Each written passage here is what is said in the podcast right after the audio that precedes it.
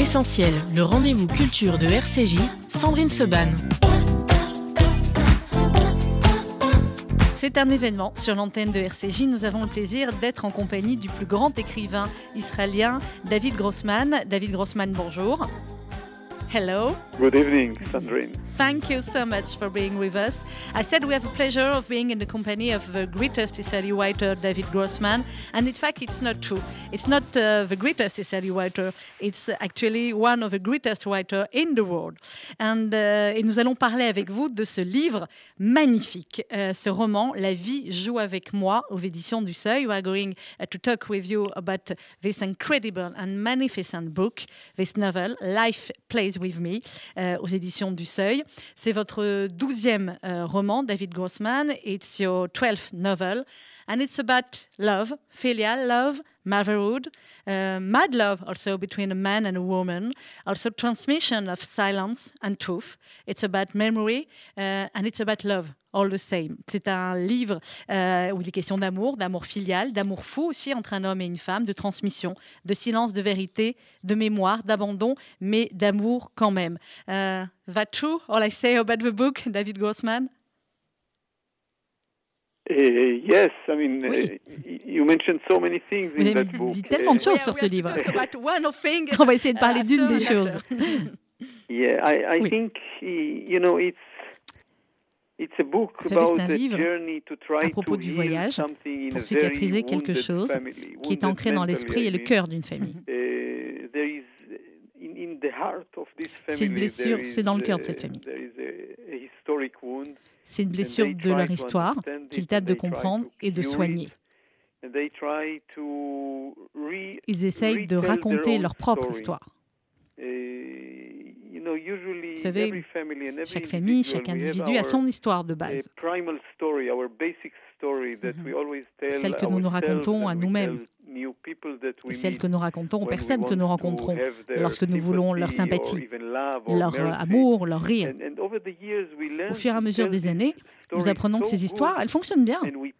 Nous les affinons pour qu'elles soient effectives. Nous ne réalisons pas toujours que nous sommes plus que ces histoires. That in a way we Et d'une certaine façon, nous sommes prisonniers de celle-ci. while we can be much more Ça fait tellement peur de devoir raconter de nouvelles and histoires, car nous sommes tellement habitués aux anciennes. Je pense que si nous racontions les anciennes histoires d'une nouvelle façon, Avec, de nouveaux mots, comme dans mon livre, soudainement, il y aurait une nouvelle énergie et nous ne serions plus les victimes de notre propre histoire. Uh, Et c'est pour moi une grande chose. Of course. Alors le point de départ de ce livre, David Grossman, c'est votre rencontre avec euh, cette femme, Eva euh, Pani, qui vous a demandé de raconter euh, son témoignage. Euh, le the, the starting point is your meeting with uh, this woman, this incredible woman, Eva Pani, who become a friend uh, of you. Euh, C'était une juive yougoslave, a Yugoslav Jew who immigrated to Israel after leaving uh, the Gulag. Euh, elle a immigré en Israël après avoir être partie du, du Goulag. Comment euh, est-ce qu'en tant que romancier, vous vous êtes approprié, réapproprié ce témoignage? Eh, well, i- it's, it's a nice Oui. story. She, C'est une belle histoire. Je ne connaissais pas Eva. Un jour, elle m'a contacté, comme vous m'appelez maintenant, à propos d'un article que j'avais écrit. J'ai tout de suite remarqué son accent unique. Un mélange de croate, serbe-hongrois, hébreu. Hebrew. And I noticed from the beginning she J'ai remarqué qu'elle était une femme unique. being. Je lui ai demandé son background. Et elle a commencé. Et quand elle en arrivait au moment le plus crucial, way, very extreme person.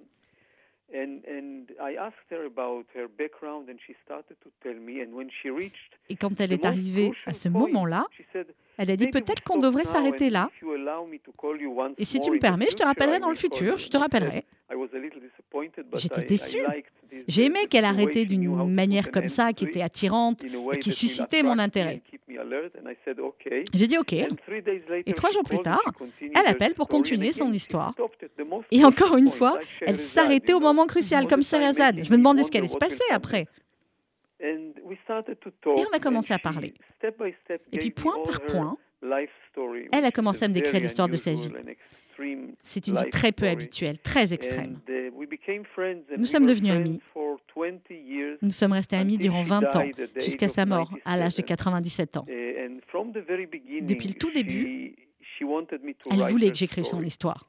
Je lui ai dit, tu sais, Eva, will write your story J'écrirai ton histoire, car elle m'intéresse tellement. Mais tu dois savoir une chose. Je n'écris pas de documentaire. Je n'écris que des romans. Je t'écrirai, je t'aiderai à te documenter, mais je t'inventerai aussi un personnage imaginaire. J'ai besoin d'imaginer pour me connecter aux gens. Elle a répondu, bien sûr, tu es un artiste. Book Et donc le livre est un mélange de vraies choses qui se sont déroulées, qui sont même difficiles à croire, mais aussi beaucoup, beaucoup d'imagination. That's true. Alors, dans ce livre, euh, David Grossman, euh, La vie joue avec moi, aux éditions du Seuil, elles sont trois. Vera, sa fille Nina, sa petite fille euh, Gilly. Euh, ça se passe au kibbutz, au début en tout cas, 90e anniversaire de Vera. Et eh bien, Gilly et Nina, qui est revenue, vont accepter, Gilly va accepter de tourner un film sur sa grand-mère. These three girls, euh, David Grossman, euh, sont, elles ont un lien particulier. They, have, they are very special. Uh, Vera, Nina, and Gilly, and there's also Tuvia. And Vera and Tuvia, it's a very special and funny couple. Can you talk a little about this couple? Uh, well, there, are several couples Oui, il y a in- plusieurs in couples the- dans ce livre. in the book, and That's true. several kinds of Plusieurs genres d'histoires d'amour dans ces couples. Uh, and I, I like the, the, J'aime the le second mariage d'Eva to this guy, à cet homme qui vient du kibbutz. kibbutz. I like it Il aime because tellement Eva. Il est to très attentionné à ses besoins. Il était prêt à comprendre, prêt à accepter le fait que le soir de leur nuit de they noces, la première fois où ils ont une uh, relation in sexuelle dans le kibbutz, où ils se sont mariés officiellement dans les années on 50, qu'elle lui a "I- dit, je lui ai dit, je suis une femme d'un seul homme, mon Milof, uh, qui est mort avec les service services secrets yougoslaves. Eva lui a dit, uh, à Tuvia, je ne peux aimer qu'un seul homme, je serai loyal avec toi et je serai ta friend." meilleure amie. Il lui a dit, tu sais, moi aussi je viens de devenir veuve, c'est pareil. J'ai perdu ma femme que j'ai aimée toute ma vie. Donc nous savons que nous sommes accompagnés par nos partenaires précédents et nous savons que nous les respectons. Only asked Il lui a demandé que lorsqu'il ferait l'amour, Il tournerait les photos contre le mur pour qu'il n'ait pas à les voir. Donc, ils l'ont fait. Et elle a même dit, "These pictures Ces photos often étaient très souvent wall." tournées contre le mur. Euh, L'un de vos héros dit Je sais que l'aimer, euh, c'est un don. Uh, sometimes love can be very Parfois, tormenting. parfois, mais l'amour peut Sometimes être tumultueux. Des not fois, tu n'es loved pas aimé in the way par la you- façon dont tu t'aimes yourself toi-même. love. Sometimes the Des fois, object of your- l'objet de ton affection ne vaut pas le coup. uh, uh, Ne te you mérite pas. Mais en tout cas, Si nous avons la chance meet de the right rencontrer la bonne person, personne, love can be, l'amour peut être peut-être to la meilleure façon de life. vivre notre vie. d'avoir une personne dans sa Eh, vie to, to have eh, someone who is your couple and he or Il ou she elle becomes like a home devient comme une you. maison Mhm. pour vous. Eh, I think it's well you, you need a lot of Je pense que tu as to besoin de beaucoup de chance pour y arriver. Il faut les bons ingrédients pour être heureux. Ingredient- ingredient for joy, for happiness. Yes. And, um, vous dites également dans le, dans le livre, euh, il se pose la, la question qu'est-ce qu'il fait que deux êtres forment un couple? You have the, answer? Est-ce que vous avez la réponse? Yeah, well, I, I think it's the Je way pense they- que c'est la façon dont ils se regardent dans les yeux et qu'ils se comprennent d'une façon qui ne peut pas être communiquée avec les mots. Des fois, quand nous voyons des couples, avec qui us nous dînons, and you see how they tu vois leur échange dans le regard et leur, et leur connexion. Ça peut être une petite chose. Ce sont leurs petits secrets. beautiful Il y a deux magnifiques mots en hébreu pour dire le mot secret. L'un est sod et l'autre est raz, deeper et plus profond. Il n'y a pas besoin d'explication. between good couples, Et dans les bons couples, entre deux, il y a ce raz. So, David Grossman, you're romantic. I, yeah, I think I am. uh, Et oui, je well, pense I- que I je le suis. I, I must say, no, not in a naive Je ne suis pas d'une just façon naïve, knowing, uh, how- how Juste love en can sachant be an que l'amour peut être un depression antidote contre la dépression, fear, contre la peur. Si tu es amoureux et si tu es aimé et si tu aimes, c'est un pouvoir contre la tristesse et le chagrin. Of course. Bien. Alors, euh, on l'a dit, les questions d'amour, on a parlé d'amour entre un homme et une femme et d'amour filial aussi. It's about also uh, love and, and motherhood. Euh, un- et vous écrivez dans le, dans le livre, votre personnage à un moment donné dit qu'il n'y a pas de rattrapage en amour maternel. There's no catching up in maternal love. Euh, vos héroïnes ont des notions très particulières, on va dire, de l'amour filial et de la maternité. Vera, Nina, uh, and Gilly have uh, so special relation with uh, the motherhood and also with uh, filial love. Uh, yeah, Oui. with motherhood and with what? Leur- Uh, filial love, love and mother and mother love uh, child. Ah, ah. Well, they, they, their life has been Leur uh, vie a été difficile tough and tormenting Tourmentée. for all the three of them. pour les trois. Pour les trois. And the place that was hurt the most, Là où elles ont le plus souffert, c'était dans leur rôle de mère, dans leur confiance à assurer leur rôle de mère. and all of them are Les trois Ont des difficultés avec le concept de la maternité, justement. Et leur voyage est de- d'essayer de soigner les blessures de leur maternité. motherhood. And I think Et je pense in, in that sense, the journey que dans ce sens, elles ont réussi leur pari. because, they were able Parce qu'elles ont communiqué entre elles. other. They were able to Elles ont pu commencer à traiter les blessures dans leur esprit, Dans leur mentalité. emotional dans leur vie émotionnelle. Et Gilly, Et Gilly, who- who is deeply hurt qui est vraiment abandoned profondément her par when sa mère, was- qui her l'a mother, abandonnée quand elle était jeune, à trois ans et demi. a c'est elle who qui a documenté le the voyage a avec sa camera. caméra. Et soudainement, because she looked at her Peut-être parce qu'elle a regardé sa mère d'un autre point de vue. Juste physiquement, elle a vu son visage d'un angle différent. Ou peut-être parce que Gilly s'est demandé elle-même qu'est-ce qui se passerait si j'arrêtais de la détester. Qu'est-ce que je serais sans cette haine? Et quand j'ai écrit ce livre, j'ai pensé à ces affreux défauts et ce sentiment de haine que l'on peut ressentir envers d'autres personnes. Ou même être insulté ou être suspicieux de cette personne. Nous nous habituons à ces défauts dans le cœur de notre être. Et soudainement, nous nous rendons compte que nous ne nous connaissons pas nous-mêmes sans cette haine. Que deviennent ces défauts si nous nous autorisons à être libérés d'eux? eh, Nous découvrons qu'on peut vivre dans nos relations d'une façon différente, plus facile, plus ouverte, plus honnête.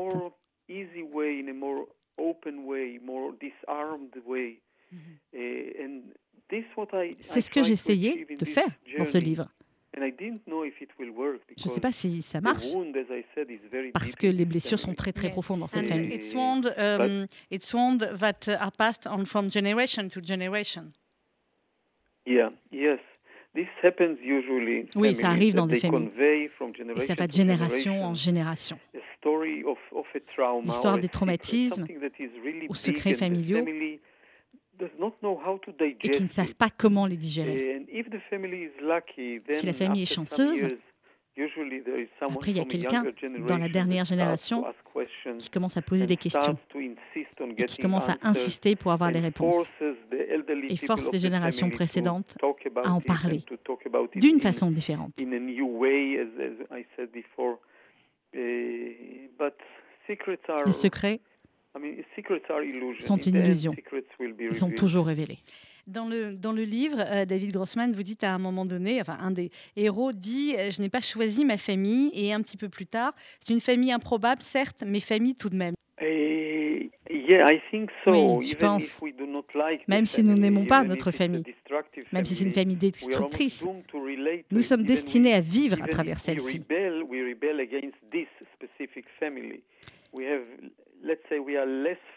Nous sommes moins libres dans nos familles. Eh, Mais d'un autre côté, tellement de choses signifiantes nous arrivent dans nos familles. C'en est presque banal. Je vais le dire autrement. Je pense que la chose la plus intéressante et la plus intrigante dans la vie de l'homme n'est pas arrivée sur le champ de guerre, dans les palaces, dans les couloirs du gouvernement, mais plutôt dans les cuisines, in avec les enfants, rooms and in, dans leurs chambres, bedrooms. dans leurs chambres à coucher. these- these are the moments Ce that sont we ces try moments to que nous essayons de rattraper from the past dans when- l'histoire lorsque nous write écrivons à propos de, la famille. Alors, ce livre, euh, David Grossman parle aussi de, de ce voyage, on l'a dit, et de cette période terrible euh, en Yougoslavie euh, sous Tito, qui finalement n'est pas toujours extrêmement connue. Yes, uh, Oui, c'est incroyable. de réaliser à quel point le monde nie et oublie cette période de l'histoire. Letters J'ai reçu des lettres de personnes en Croatie et en Serbie qui ne savaient pas que les goulags avaient été bâtis. something like, I think, 50 or 60 different gulags, C'était très cruel, très destructeur. Either les gens ont complètement nié cette période. Où il est- je ne sais pas, peut-être qu'il était euh, difficile pour eux de voir la vérité en face. Même si Maeva- Je dis Maeva, parce que je l'aimais beaucoup. Et elle, me manque énormément. Elle était très courageuse. Elle était dans les goulags elle-même. Je pense qu'on devrait même en parler. Quand and elle m'en parlait, elle forçait les Yougoslaves à réfléchir sur leur passé. Des fois, elle réussissait, des fois, oubliaient again de nouveau. Mais c'est quelque chose que nous savons d'après, euh, uh, les is histoires d'autres personnes. Ils ont peur de faire face à leur traumatisme. Eh, Même en Israël, Ça a pris euh, des années until the Eichmann trial, jusqu'au procès de Eichmann, lorsque les gens ont enfin pu parler de leur horrible expérience durant la Shoah. Holocaust. It's the same thing. la Euh, même un moment également dans, dans le livre, euh, elle dit une fille, euh, l'une des héroïnes dit une fille a besoin d'une mère, même d'une mère cinglée. Ah, come on. Non. no. It's a joke. c'est une plaisanterie. No, no, no. Non, non. not. Non, bien Uh, sûr que you non. Know, you know it's not. Vous savez, Uh, they might be very Elles peuvent être très extrêmes, émotionnellement très intrusives. symbiotic and, and, and, but uh, not all of them are crazy, mais toutes les mères juives ne sont pas folles, bien sûr. Listen, uh, N'oubliez pas. N'oubliez pas. I, my wife, Moi, we are ma also femme, already Nous sommes aussi parents, et même grandparents, grands-parents. and- Me too. Et toutes les blagues sur les mères so, juives uh, the s'appliquent aussi sur nous. Jewish mother, suddenly they apply to us as well. So Donc, euh, donc faites attention. Be careful. Euh, dans, le, dans le livre, David Grossman, il y a également toute une très belle phrase autour de, de la pauvreté et de la responsabilité. Et euh, l'idée de responsabilité, je vais, je vais lire une de, de vos phrases, euh, l'idée de responsabilité envers les gens et l'idée de l'argent et de la pauvreté. The idea of responsibility toward people and the idea of money and poverty. Actually, in France, there is a great charitable campaign of the Jewish community, uh, the National Appeal for Tzedakah. Actuellement, en France, il y a la grande campagne euh, caritative de l'appel national pour la Tzedakah. Est-ce que cette notion de responsabilité envers les gens, envers l'autre, c'est une idée importante pour vous? Um, Is this notion of responsibility toward people uh, is an important idea for you Uh, yes, I Oui. think that uh, Oui, je pense, bien sûr. there are so many unbearable gaps Il y a tellement de fossés people entre les gens, between what we can give, entre ce que les uh, personnes what poor pauvres people peuvent offrir à leurs enfants children in terms of en termes d'éducation, par exemple. d'avoir un toit uh, sur la tête,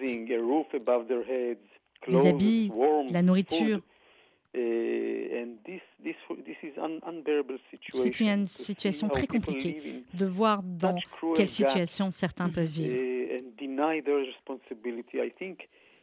the Je pense que d'un certain côté, la pandémie nous a donné une, une toute petite légère idée à quel point nous étions dépendants les uns des autres et à quel point nous étions conditionnés les uns aux autres. Nous ne devons pas propager le virus. Oui, je pense que je pense que vous, vous, avez raison dans votre choix de mots. La responsabilité fait partie de l'être humain. C'est vraiment notre responsabilité de faire attention à ce virus, de ne pas l'ignorer et de voir ce que nous pouvons faire à une petite échelle. Une ancienne amie et moi euh, avions l'habitude de parler d'une expression en hébreu, euh, la cuillère. Quand tu vois un grand feu, peut-être que tu ne peux pas uh, l'éteindre parce que c'est trop grand, mais tu peux courir, aller chercher de l'eau. Tu peux peut-être mettre quelques gouttes dans la cuillère et faire des allers-retours afin de verser l'eau dans le feu. Aucun d'entre nous ne peut changer l'humanité. Chacun d'entre nous même à notre petite échelle, avec notre petite cuillère, nous pouvons faire des miracles. Of course, that's exactly. Comment vous vous sentez aujourd'hui, David Grossman, dans l'Israël d'aujourd'hui? Parce qu'il est impossible euh, de, de, ne pas parler avec vous de, de l'actualité en Israël et de, euh, et de politique. Oui, je pense que malheureusement nous allons avoir une nouvelle élection. Je ne sais pas si c'est malheureusement ou heureusement, parce que c'est une catastrophe. Uh, it's unfortunately because, unfortunately because for the democracy, it's, it's unbelievable to have so many elections in one C'est impossible à comprendre pour une démocratie d'avoir autant d'élections. La démocratie souffre. Il y a beaucoup d'actes contre cette institution la Cour suprême, la police, les procureurs, toutes les parties différentes de l'administration, dont leur mission est de garder une démocratie stable,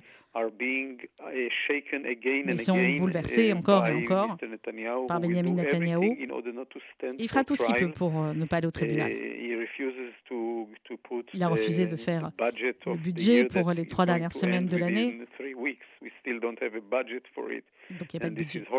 C'est affreux. Le sentiment général ici est que la démocratie est faible, plus qu'elle ne l'était il y a quelques années. Je pense qu'une grande part de ce problème est dû au conflit israélo-palestinien. Vous savez, vous ne pouvez pas vraiment avoir une occupation pendant 53 ans comme nous l'avons fait pour les Palestiniens, et toujours penser que nous sommes à la hauteur. C'est quelque chose qui a été construit en contradiction. Et bien sûr, ça crée un fossé entre les personnes, les cultures dans un même pays. Entre différentes cultures.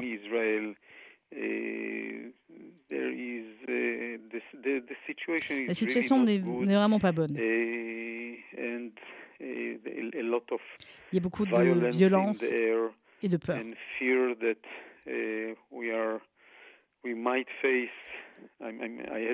J'ai peur, j'ai peur de le dire. Mais il y aura sûrement un assassinat politique à venir. Ce n'est pas une bonne période pour Israël pour avoir une nouvelle élection. Comment est-ce qu'elle ça va finir? Qu'est-ce qu'elle va apporter? Uh, C'est un moment de fragilité. Uh, Et ça me fait peur. Mm-hmm. vous dites également dans ce livre, David Grossman, on ne répare pas le passé, mais on peut composer avec lui. Disons qu'une grande partie du passé peut être traitée afin que l'on ne puisse pas l'oublier ou le nier, mais ne pas en devenir un prisonnier, avoir la possibilité d'avancer à travers les blessures et être capable de cicatriser ces blessures commises par les personnes qui nous ont fait du mal. Et tu ne peux pas passer ta vie à les détester. La haine limite ton esprit et ton âme. Il fait de toi quelqu'un de rancunier qui a peu d'amour-propre. Et à partir de ce moment, tu ne fais plus qu'un avec le mal que l'on t'a fait. Je ne parle pas d'exemples extrêmes, cruels ou de, de brutalité. Bien sûr, ça c'est difficile à pardonner ou oublier. Mais je parle de la grande majorité des malentendus entre les gens.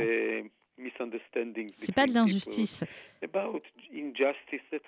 C'est pas vraiment recherché ni profond. Je pense que les histoires de famille ou les différends entre voisins peuvent être résolus après un certain temps.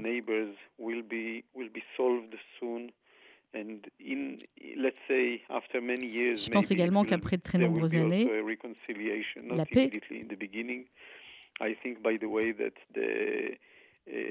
la paix entre Israël, les Émirats, le Bahreïn, mhm. qui a été réalisée par l'initiative de Benjamin Netanyahu, c'est une chose formidable. C'est très important. Ça va changer la balance de pouvoir dans le Moyen-Orient et la façon dont uh, les autres pays nous perçoivent uh, et la façon dont nous les regardons aussi.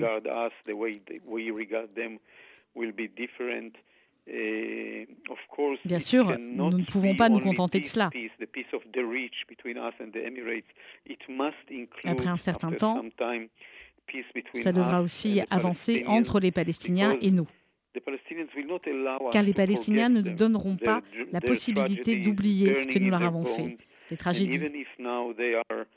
Même si actuellement ils acceptent la situation sans rien faire. Même si le régime de Trump les a écrasés. I don't ask you if you're, I don't ask you if you're happy for Joe Biden. Je ne vous demande pas si vous êtes content pour Joe Biden.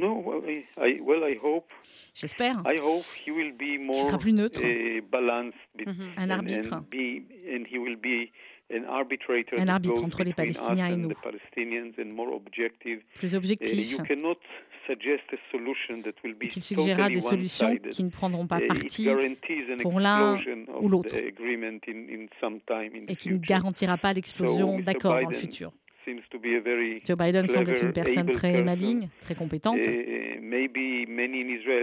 Peut-être qu'en Israël, tout le monde n'appréciera pas son objectivité.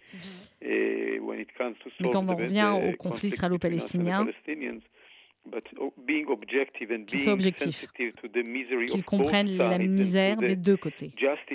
Justice pour les deux côtés. C'est le seul moyen de résoudre ce conflit. Dernière question, David Grossman. Pourquoi est-ce que vous écrivez? Why am I writer? Yeah. Peut-être parce que c'est la meilleure manière que je connais de uh, vivre sa vie, de comprendre et d'appréhender celle-ci. Pour moi, c'est la meilleure façon de se sentir libre et juste, de telle façon que je puisse l'écrire avec mes propres mots. Le fait que je peux écrire là-dessus, que je peux utiliser mes propres mots sans prendre en compte les mots extérieurs qui ne seraient peut-être pas euh, justes, si je peux décrire les pensées de personnes qui ont vécu la Shoah, ou si je peux comprendre la relation entre le corps et l'âme, comme je l'ai fait dans mon livre, ou lorsque j'ai écrit à propos de la mort de mon fils pendant la guerre, essayer de comprendre ce que signifie une telle perte. Chaque fois que j'ai commencé à écrire à propos de ces sujets, j'étais soudainement transporté à travers une autre dimension. Je n'étais pas, je n'étais pas coincé où la justice m'obligeait d'être. C'était flexible, c'était de la liberté. Je n'étais pas obligé de justifier mes actes au gouvernement, à la presse, à l'armée, à la guerre. Dans mes livres, je leur ai donné des noms d'ailleurs, des petits noms intimes. De cette façon, j'ai pu me trouver moi-même la meilleure manière pour moi d'être. The best way for us is to, uh, to meilleur moyen pour uh, nous, have your, your c'est de vous avoir et uh, d'avoir vos livres dans notre vie. Uh, David Grossman. Uh, il y a beaucoup de choses dont on n'a pas parlé dans le livre. There's a lot of things we haven't talked about uh, the book, but I know that uh, the editors will buy it now. the, the library are open in France, so we are going to buy it and to read it. c'est un livre d'une très très grande um, intensité. It's a book with an incredible intensity, uh, with so much feeling and humanity. Uh, the press in France is absolutely dithyrambic, and for one time she's right. Uh, ça s'appelle La vie joue avec moi. C'est le dernier David Grossman. Is your uh, next book already white, David Grossman, or not again? Est-ce que votre livre, prochain livre est déjà écrit? I think I'm je pense que je commence quelque chose de nouveau. Je ne suis pas sûre. Vous savez, je suis plus à l'écoute de ce qui se passe autour de moi. J'ai de grands rêves, tous les signes. J'ai des rêves très forts en ce moment. Tous les signes montrent que je suis enceinte. On verra bien. Peut-être que mon idée va s'écrouler. Mais au moins, ces derniers temps, uh, j'ai pu profiter.